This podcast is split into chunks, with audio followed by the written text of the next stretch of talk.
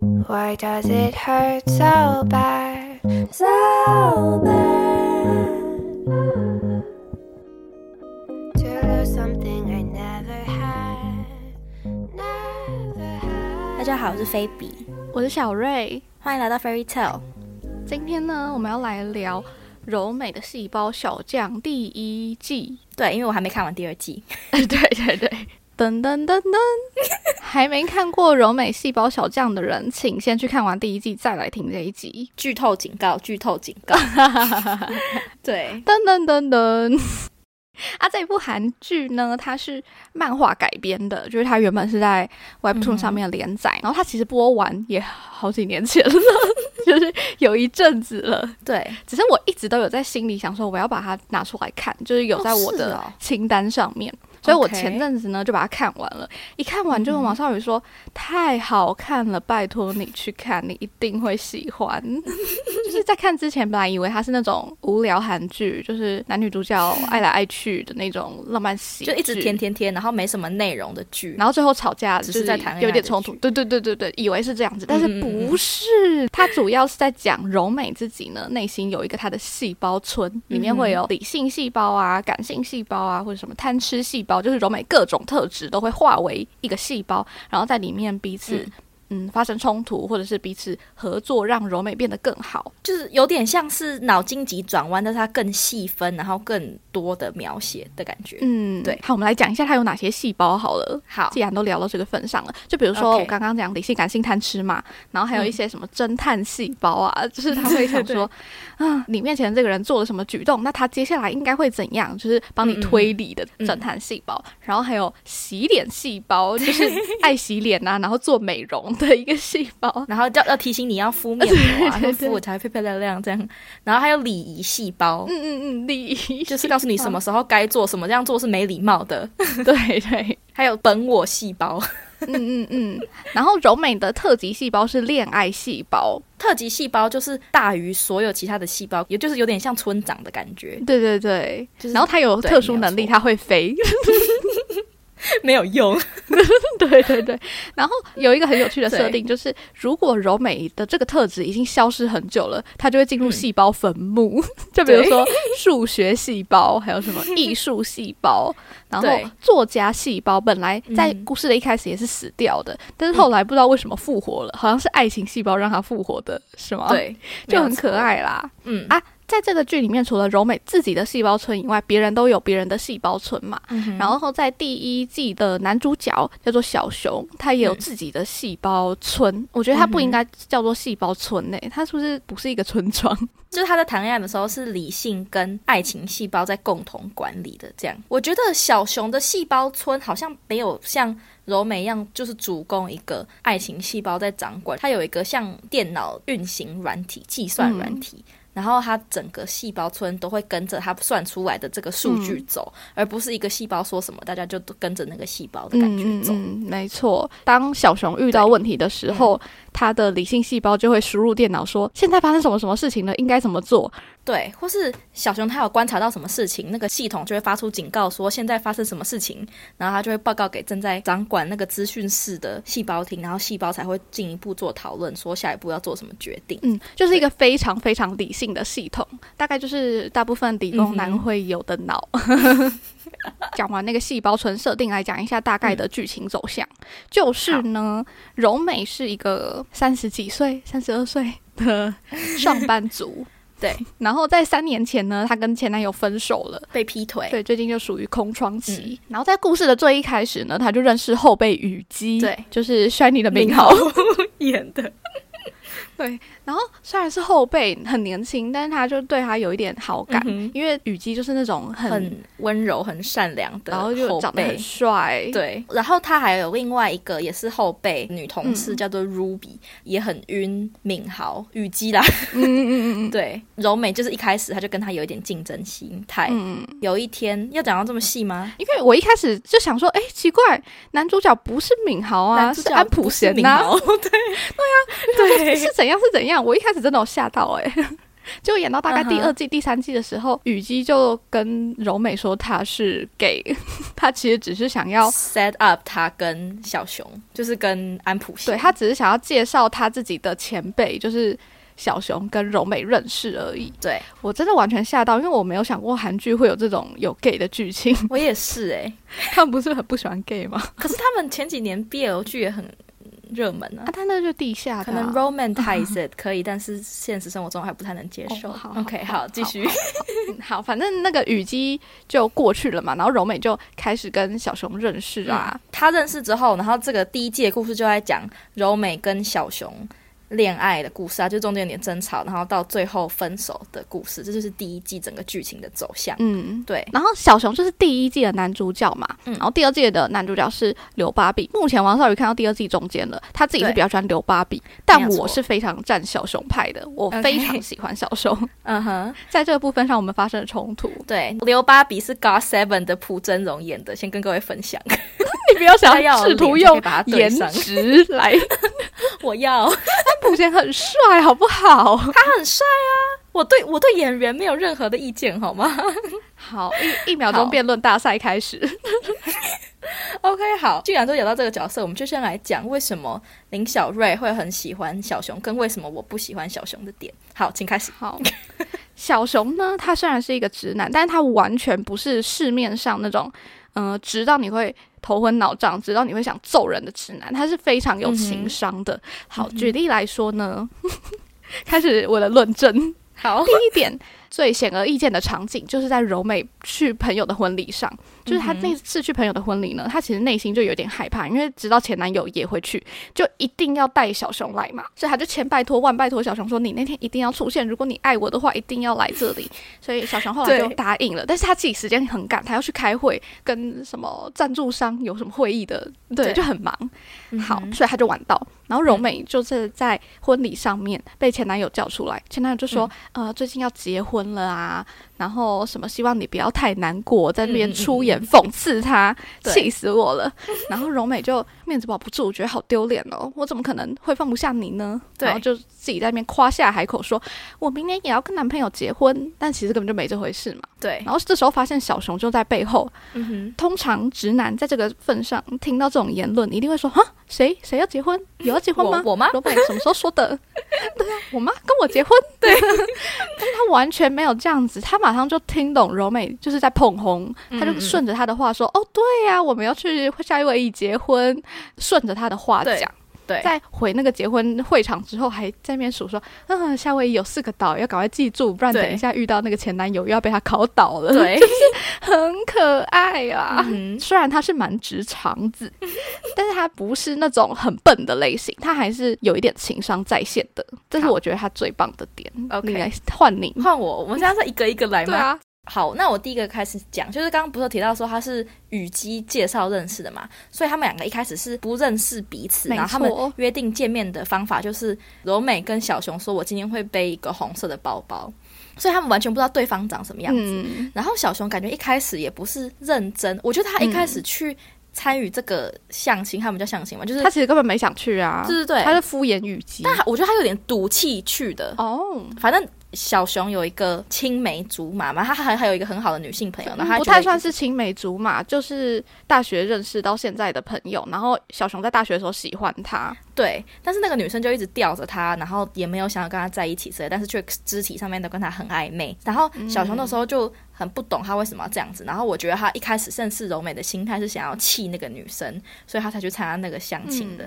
他是以这个心态去，他就穿的非常的随便，他穿了一个很丑、很丑、很丑的卡通上衣，然后一个粉红色短裤，反正就是一个颜色非常荒谬的一个短裤，然后跟拖鞋就去参加了这个相亲。嗯，我就觉得怎么可以这样子？就算你是抱着这个心态去的话，这样也太不尊重别人了吧？嗯如果今天是我的话，我也不知道你是因为以这个心态出现。就算我也是以富人形态出现，可是柔美还是穿的很正常啊，穿的漂漂亮亮、整整齐。你不要说他特别打扮好，至少整整齐齐的要去见对方吧。我觉得这样超级不尊重对方的。我觉得如果我是柔美的话，我第一关就不会过去。嗯，好，那我来辩解一下呢，就是 你刚刚也讲了嘛，小熊他就是在不知道是柔美的状况下打扮成这样子的嘛。但是他在见到柔美之后，他完全就是被她迷上了，他就觉得哇，这个女生好可爱，好喜欢她，好想跟她继续在一起。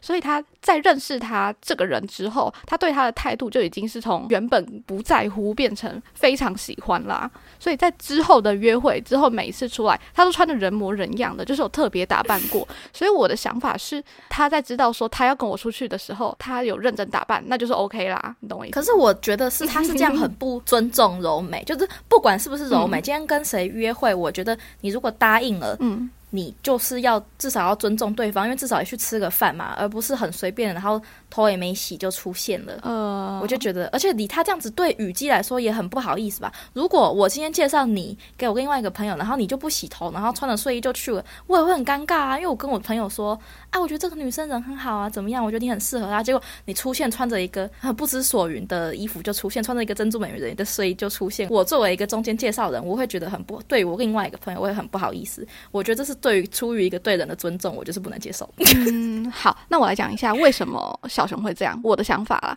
因为跟第二季的男主角刘芭比比起来，小熊就是那种对于陌生人不会太温柔的人嘛。因为刘芭比就是那种对还不认识的人或者是刚认识的人，都是一个很温柔的形象，会对大家都很好的那一种。过于好，那这种人他在第一次还不知道对方是谁的相亲的状况下呢，他一定是把自己装扮的超级好嘛。再换到小熊的状况。来讲好，那他今天不知道对方是谁，那就对他来讲就是一个陌生人，他根本不在乎他，所以他根本没有必要把他的心力花费在这个人身上。没有心就不要去啊！就雨姬要他去的，讲很多次啦。不行，我觉得这点我还是不行，不管怎么辩解，我都过不了。好，我觉得我能接受的第一点是我没有太注重对方的穿着穿搭。我觉得他要穿很丑，那也是他自己的事情。好，然后再加上我自己很喜欢这种他对我好，但是对其他人不好的边界感，就是我喜欢人是有边界感的，我不喜欢那种对大家都太好的个性。我觉得边界感这件倒是不好说，因为这是第一次见面，你如果跟他不熟，就不会有边界感的问题。如果第一次见到他就这样，就不会有第二次，就不会有对我比较好，就是我不会更深入的就认识他，我就不会体验到边界感这件事情。对，嗯穿的丑，我觉得衣品是一回事，有没有整齐，有没有尊重对方又是一回事。因为如果对方穿的拖鞋，除非他脚受伤，不然我是 除非今天下雨，没有错。好，下雨哦，穿 Crocs 我也会生气，跟各位分享。不管 Crocs 现在有多红，穿 Crocs 就是不行。现在要跟王少宇约会的人要知道，要穿好一点，至少不要穿拖鞋。好好笑，下一点，下一点，好。小熊就是一个爱干净，嗯，又会做家事的男生。他家真的是整齐到我吓到，哎，就是我自己在还没有交男朋友之前，我对男朋友的理想是有一点点小洁癖的。就是我希望他有点点爱干净，然后干净到会看不下去我很乱，然后想要帮我整理的那种类型。对，虽然我自己不是那种很乱的人，可是我就懒惰，我就希望有一个很爱整理的人来帮我整理。对，所以我看到小熊这样，我想说哇，理想型，就整个很喜欢。对，然后在那边算说这个拖把多长，然后地板要拖几次可以完全拖完，我想说也太可爱了，对啊。好，这点我没有反驳，这点我完全可以接受。应该说他的优点我都没有要否认的意思，我觉得他他是还是有优点的。嗯嗯，对，我的第二个缺点换我了吗？好好好，我觉得第二个缺点是我最最最最最不能忍受的，就是赛里，就是他刚刚提到他的那个好朋友，他的大学他曾经喜欢的那个女生，就让我最不能接受。哎，没错，因为其实，在前面就是在小熊开始跟柔美见面之前，其实就已经有提到说。小熊看得出来，赛里对他有逾矩的举动，但是他没有要回应，就是他觉得对方没有要进一步，他也没有想要进一步的感觉。就是有一幕是小熊他跟雨姬在打电动，然后小熊就问雨姬说：“赛里为什么会这样子？就是他明明没有喜欢我，他也没有要跟我在一起，那他为什么要一直这样子？呃，就是手来脚来的，对对对，一直给我弄一下弄一下。就是赛里会说。”天气好冷哦，你的手借我抱好不好啊？对，然后是就是对他一直东摸西摸的。嗯嗯嗯，对。好，然后与其讲的，我觉得就总结了赛里的心态，就是我自己不想要，可是我又不想给别人，我就是要留在身边，把你当成备胎那种感觉。对，嗯。然后呢，我觉得如果小熊没有交往的对象，继续这样子当个工具人就算了。可是我觉得他有。交往对象之后，他就应该要直白的讲清楚、说明白。因为在整季你也看到，小熊其实是一个他是会讲出来的人，嗯可是他却一直没有直接的讲出来，直到柔美正面跟赛里应对了。之后，他才把它说清楚、讲明白这件事情，我就很不能接受。因为既然你之前有感觉到这是 inappropriate 的，你就应该要自己挑明，而不是等我真的再也受不了了，受不了到要跟你大吵一架，然后我需要自己去跟他讲明白之后，你才把它讲明白，这我最没有办法接受。没错，小熊其实陆续都会有一点跟赛里保持界限，在他跟嗯柔美在一起之后，比如说他们去喝酒的时候啊，然后赛里就说：“我这边好冷哦，我可以坐到那边去吗？”故意要坐小熊旁边，然后小熊就说：“哦，你来这边坐啊。然后自己坐到对面，就是类似这种一点点划清界限的感觉。就是把球推开，他不是直接把它投回去的感觉，他就是把就是避开这样子。对对对，对就是毕竟他们还是工作上的伙伴，他还是不想撕破脸。嗯我觉得在这件事情上，他有一个自己的界限。就比如说赛里要做这些暧昧的举动，太夸张的不可以。但是赛里今天要跟他借锤子，要在晚上跟他借红酒杯，要在晚上跟他借什么鲁班尺吗？不知道，就借那些东西，他是觉得 OK 的。就是只是借东西的话，就我觉得他有自己的线在，但是柔美不知道他的线，柔美也觉得这些行为都还是不行的。我觉得他们之间没有把这个沟通清楚，然后小熊就一直觉得说应该可以吧，嗯嗯，然后再加上我觉得他就是怕麻烦呢、可是觉得说嗯，讲这件事情好麻烦哦，那干脆就不要被发现就 OK 了。应该说剧里面解释他说，因为对他来说不重要，所以他觉得没有必要讲。这个心态，我觉得在于男生身上是可以理解的，可是我觉得对对女生来说会很没有安全感。没错，没错，就是嗯完全能理解一个男生这样子想，但是女生就不是这样想的啊。嗯对，而且小熊还有一个点，就是他吵架的时候，他的理性细胞会想把会把他整个想法删去很多他真的想法，然后把它说的很简短，然后这样我就看得很我是爱情细胞，哦哦，就是我我来举一个例子，就是呢你，要讲生日的那个例子吗呃，我要讲那个柚子茶的例子，就是？OK，, 柔美有一天在小熊的家喝到一个柚子茶，然后就诶好好喝哦，嗯然后跑去看那个罐子，这个罐子长这样子，应该不是妈妈做的啊，那是谁做的呢然后？也不是外面买的，对对对，然后那个柚子切的大小不一什么的，对，然后然后柔美的推理细胞就出现了。就推理说应该是赛里做的，然后脑中马上浮现那个赛里在那边切柚子，然后在那边做柚子茶的的画面，这样子。嗯好，小熊后来回来之后，柔美就有问他说这个是谁做的，然后小熊其实就理性细胞就跳出来说、嗯是赛里做的，但是因为是之前我感冒的时候他给我的，没有什么特别的意义意义，就是他想要这样子跟柔美讲。但是爱情细胞好像就觉得说这样子太多此一举了，这样好像是在暗示什么，所以就把全部都删掉，只剩下有人给的这样子。对我我也超不能理解这一点的，到底为什么？对，而且我觉得我最生气、最生气、最生气，我看到最物主的部分是，呃，柔美过生日的时候，她选了一条项链送给他。嗯柔美生日那一天，她刚好晚上需要加班，所以她就带柔美一起去她的公司里面。然后赛里就因为看到她戴的那个项链，所以他就故意挑衅她说：“哦，那个项链是我跟小熊一起去帮你挑的。”嗯，柔美当然听到就大个哑狗嘛，想说你为什么要这样子？嗯他就很生气，他就跑回家了。然后后来小熊就带着蛋糕，然后要跑去柔美家要跟他道歉。但是他看到柔美之后，他本来想要解释一对一一一大句话，就变成对不起。什么之类，就是变得很短。他我们完全没有解释说为什么这件事情会发生。他本来想要讲的话，是因为他他身为一个男生，他不太知道要怎么去挑一个适合女生的项链，所以他还想说问身边唯一的女性朋友是赛里。嗯但是他没有，他就说对不起，就就就是就是他是说很简短。他是误会。我觉得柔美会原谅他，只是只是因为他爱他而已。如果是我，会再更更生气。讲清楚是误会，你就要讲清楚啊！嗯，对，呃，我觉得你很能带入那个柔美的角色，就是以柔美的角度想，但是我其实不、也不太能理解柔美，哎，就是我想说，你干嘛不再问一次？你就再问一次，他就会讲啊。可是我觉得柔美已经表现的很生气，很明白他为什么在生气，因为什么事情在生气，而且他不是第一次因为赛里而跟他吵架了。嗯，但他没有讲嗯说，我想要你讲清楚是怎样啊？就是我如果是柔美的话，我一定会要求说，为什么？到底为什么？然后我希望你之后不要再这样子了。就是他没有更深入的，我觉得他们根本没有在沟通、欸。我不懂他们为什么这么不爱沟通。因为就是，柔美她很多事情都憋在心里不讲，就他们明明已经在一起了哦，可是他如果真的很想知道柚子茶是谁做的，他就要继续问啊，那到底是谁做的？到底是谁给你的？他为什么要给你？我觉得我超能同理柔美的、欸，柔美的 MBTI 应该跟我一样。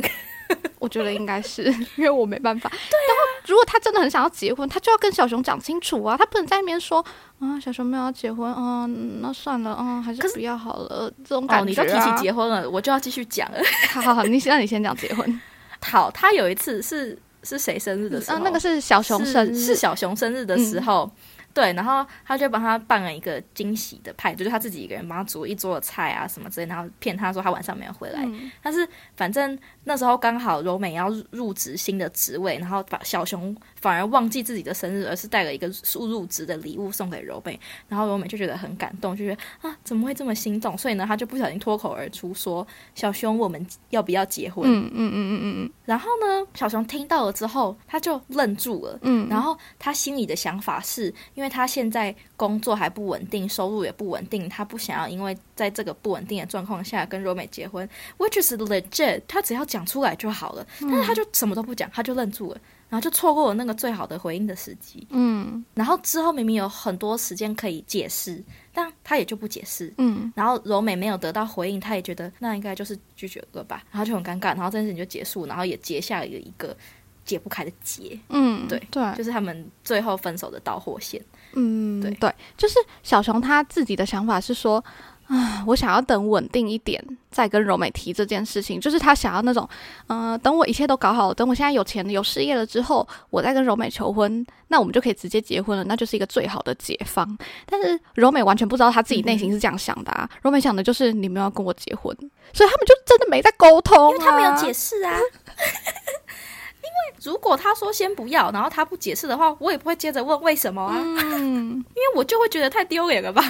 我都已经都都已经问你了，然后你说我不要，很尴尬啊，我不会接下去问为什么。他就算今天没讲话，我也会问说，所以不要吗？所以是要还是不要？讲话啊，本来就是应该问清楚，不是吗？那他就是不问了、欸，他就安静了、欸。啊，他不讲话，我就会当做他尴尬，就不要哎、哦，真的哦哦、我我可能会直接生气，我说现在是怎样？对呀，对呀这照理来说应该都会有一个反应的啊，但是他就直接哦，没事啦，没事啦，那我们不要讲这个话题了。我想说，对，我可以理解柔美的心态，是因为他是 like 非常 random 的，就是问出来，他不是已经蓄谋很久的问出来，他是因为突然一下子心动，然后问出来他想很久的问题，然后他其实讲完也有点堂皇的感觉，嗯所以他觉得很尴尬，就就过去了。他们后来在吵架是在公车站那边，然后他就说，不然我会先搬搬走，因为他们本来同居嘛。嗯小熊就说他要搬走，嗯然后周美就说为什么？是因为我上次说要结婚的关系吗？他也没有说啊，他也没有说为什么啊。嗯，因为不是，然后又很难解释。但是他明明就问了说是不是因为这个原因，他就是没有讲啊，我就会生气啊。好，就就是在那个状况下，柔美问的是说，是因为我要跟你结婚，所以你压力很大，要走吗？但不是这样子，是因为刚刚我被别人觉得我是吃软饭的男生，我觉得很丢脸，就是这种事情他讲不出来啊，太难了。但他至少可以说不是因为你跟我提要结婚的关系，嗯，对对对没错。。对，好，我觉得结婚这件事情真的是要先讲好欸诶，因为柔美自己就真的是一个想结婚的人呐、她就觉得说年纪到了，我想要在三十三岁结婚，她有这个心理，有这个想法在，她就要讲清楚啊。如果对方没有要跟她结婚的话，那是不是应该赶快先搞清楚，然后做决定呢？我自己是这个心态啦，我就没有办法理解说。啊、我好想跟他结婚，他没有想要跟我结婚，可是我好想跟他在一起，就这种感觉，我真的觉得太优柔寡断了。